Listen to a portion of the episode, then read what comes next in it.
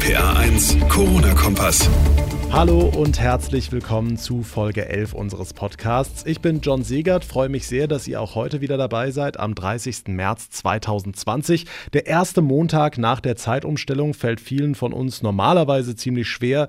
In diesem Jahr wird uns die Zeitumstellung wohl erstmals wirklich egal gewesen sein.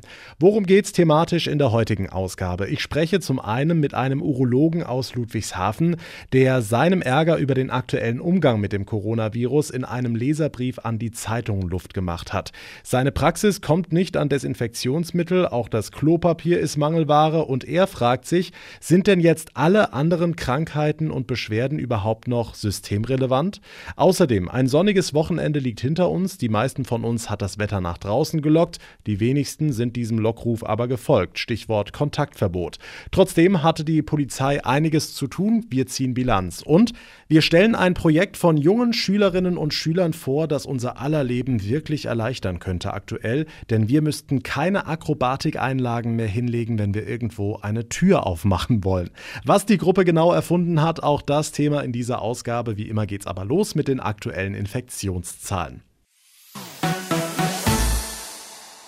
Laut den Angaben des rheinland-pfälzischen Gesundheitsministeriums gibt es mit dem heutigen Tag genau 2686 Corona-Infektionen im Land. Das sind 141 mehr als gestern. 19 Patienten sind in Rheinland-Pfalz an den Folgen des Virus gestorben. Gucken wir uns heute mal die Verteilung der Infektionen im Land an. Die meisten Corona-Patienten, 220 an der Zahl, wurden im Kreis Mayen-Koblenz gemeldet. Danach folgt der Kreis Bad Dürkheim mit 162 Infizierten und dahinter kommt der Westerwaldkreis. 135 Infektionen sind dort registriert worden.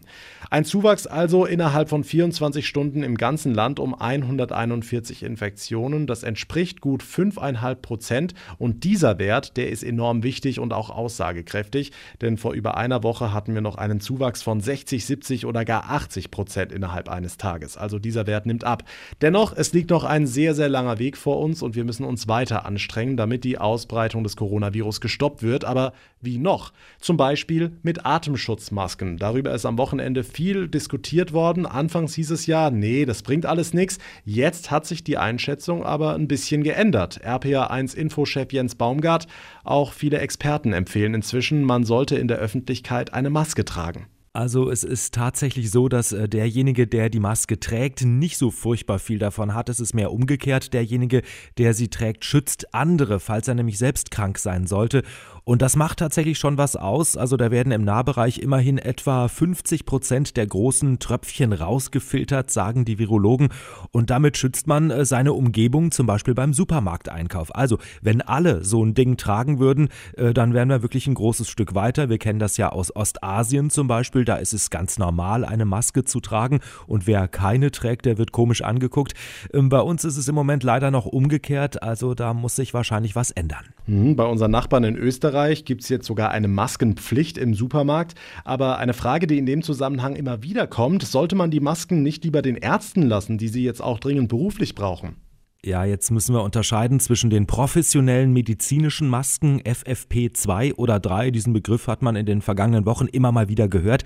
Also da sollte man jetzt sicher nicht anfangen, irgendwas im Internet aufzukaufen. Ähm, nein, es geht um die einfachen Stoffmasken, die im Moment überall genäht werden. Kann man ja auch selber machen, wenn man ein bisschen geschickt ist. Also ich habe auch schon gesehen, dass manche Menschen eine Babywindel umfunktioniert haben. Das alles bringt natürlich bei weitem nicht so viel wie eine professionelle Maske, aber es bringt schon ein bisschen was. Am besten nimmt man dafür kochfeste Baumwolle, damit man es eben auswaschen kann, kochen kann und wieder reinigen kann. Und äh, diese Masken darf man guten Gewissens kaufen, natürlich. Die Infos von Jens Baumgart.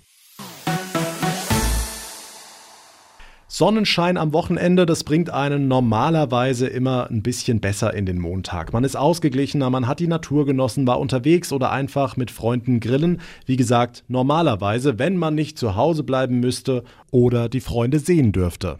Einige Sorgen hatten sich deshalb Polizei und Ordnungsämter in Rheinland-Pfalz gemacht am letzten Freitag. Im Grunde weiß man ja nie, wie vernünftig wir alle sind.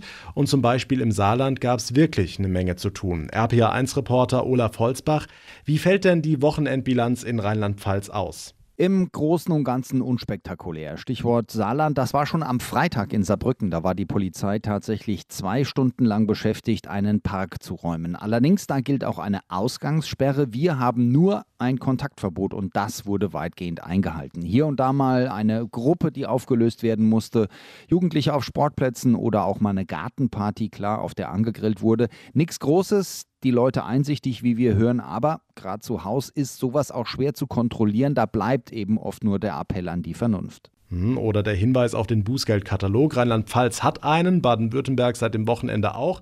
Was muss ich zahlen, ganz konkret, wenn ich mich nicht an die Maßnahmen halte? Ja, fangen wir mal oben an, die Maximalstrafe. Es gibt im Infektionsschutzgesetz einen ganz klaren ähm, Strafrahmen, also einerseits die Ordnungswidrigkeiten und man kann tatsächlich auch im Sinne von Strafrecht vorgehen. Wenn ich es jetzt richtig in Erinnerung habe, geht es bis zu 25.000 Euro. Ministerpräsidentin Marlo Dreyer, sie hat es richtig in Erinnerung. Strafbar macht sich zum Beispiel, wer in einer Gruppe feiert und dabei das Virus überträgt. Zwischen 2.500 und 5.000 Euro zahlen Ladeninhaber oder Gastwirte, wenn sie verboten verbotenerweise geöffnet haben.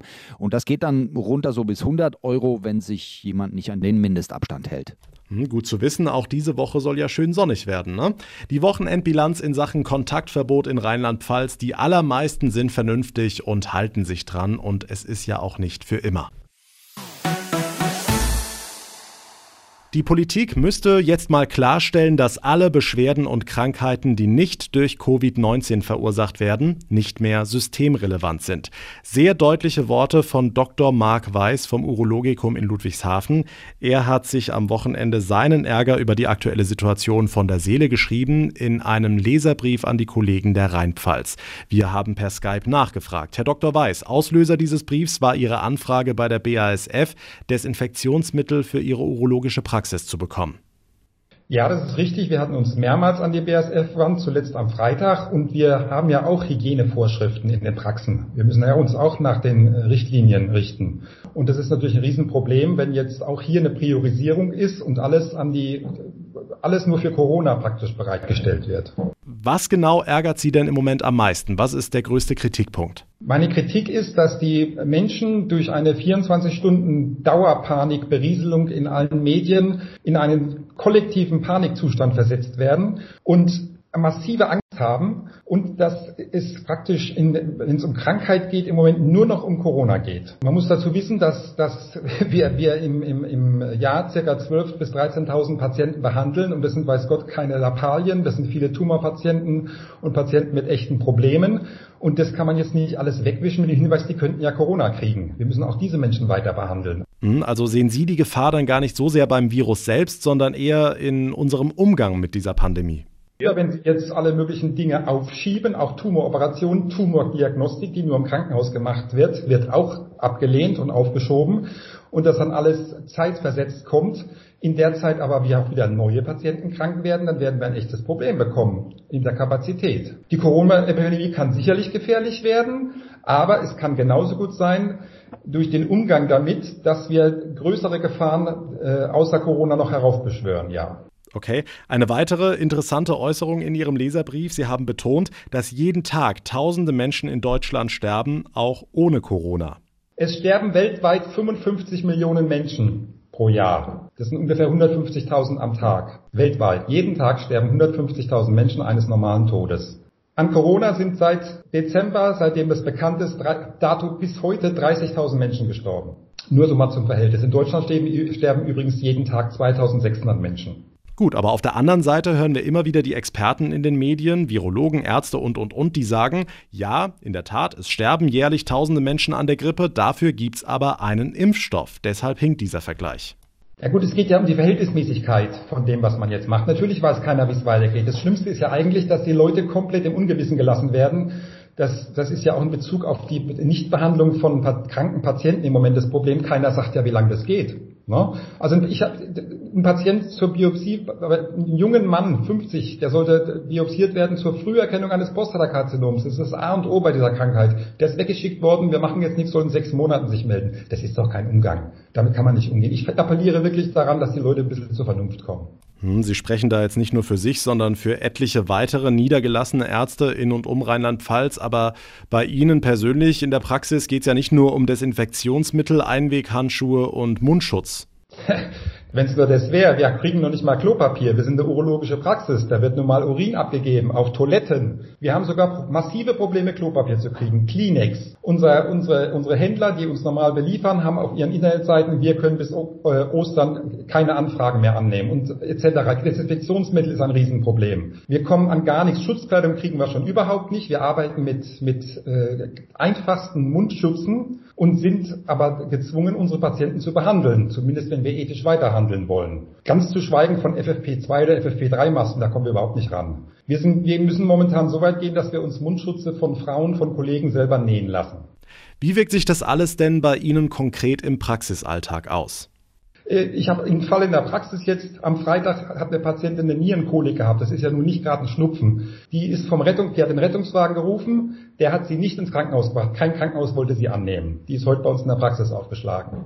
Ja, und müssen Sie solche Patienten dann auch mal heimschicken? Ich werde keine Patienten nach Hause schicken. Wir haben unsere Patienten vorher behandelt, wir werden sie weiter behandeln. Ich habe jetzt zum Beispiel Liegenpapier bestellt und im Zweifelsfall, wenn wir kein Klopapier mehr haben, zersäge ich das in Klopapier große Rollen. Oder ich falte Tücher, mir bei McDonalds die Servierten, irgendwas wird mir schon einfallen. Wir werden auf keinen Fall die Patienten nach Hause schicken. Dr. Marc Weiß vom Urologikum in Ludwigshafen, vielen Dank für das Gespräch.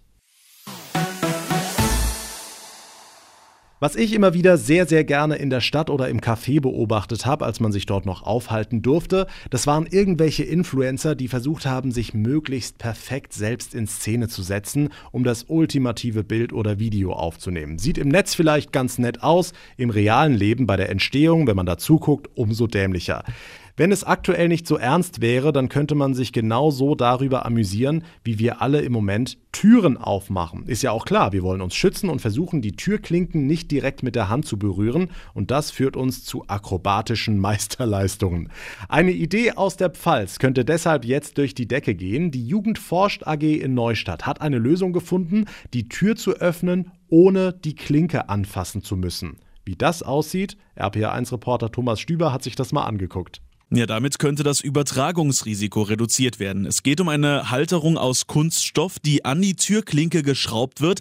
Sie zeigt gerade nach oben, sodass ich meinen Unterarm dahinter klemmen und die Tür dann problemlos öffnen kann.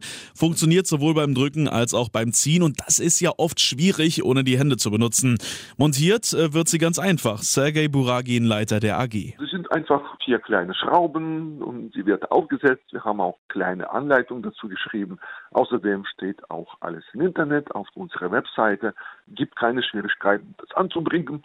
Natürlich muss man denken, das ist kein professionelles äh, Gadget, sondern das haben die Schüler erstellt. Hergestellt wird die Halterung dann übrigens mit einem 3D-Drucker und die Kinder und Jugendlichen der AG, die haben auch schon einige in Neustadt angebracht. Also die Drucker laufen im Hochbetrieb und wir haben schon mehrere Klinke verschenkt und angebracht, zum Beispiel an der Praxis. Dann haben wir noch an unsere Freunde bei uns in der Schule diese Klinke weitergegeben. Auch wenn die AG gleichzeitig mit den Schulen schließen musste, tüfteln die Kids zu Hause weiter an ihrer entwickelten Halterung für Türgriffe, um sie zu perfektionieren.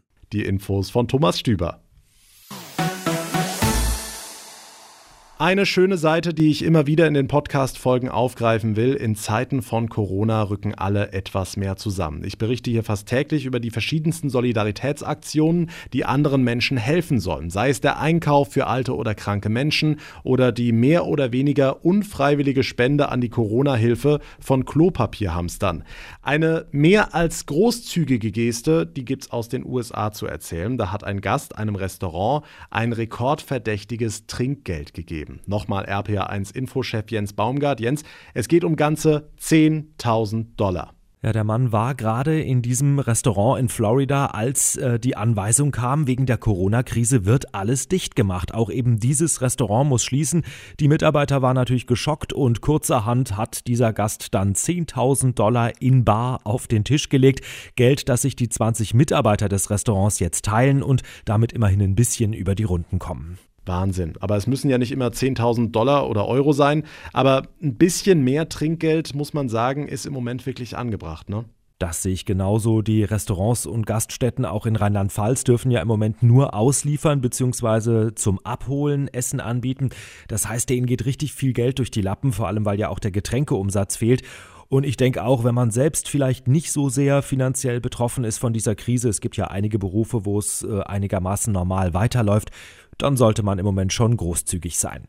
Jens Baumgart, vielen Dank. Und damit kommen wir zum Ende der heutigen Ausgabe. Vielen, vielen Dank fürs Zuhören. Wie immer dürft ihr sehr gerne eine Bewertung bei Apple Podcast hinterlassen oder ihr schreibt mir euer Feedback, eure Ideen, eure Fragen an rph1john bei Facebook, über Instagram oder über rph1.de.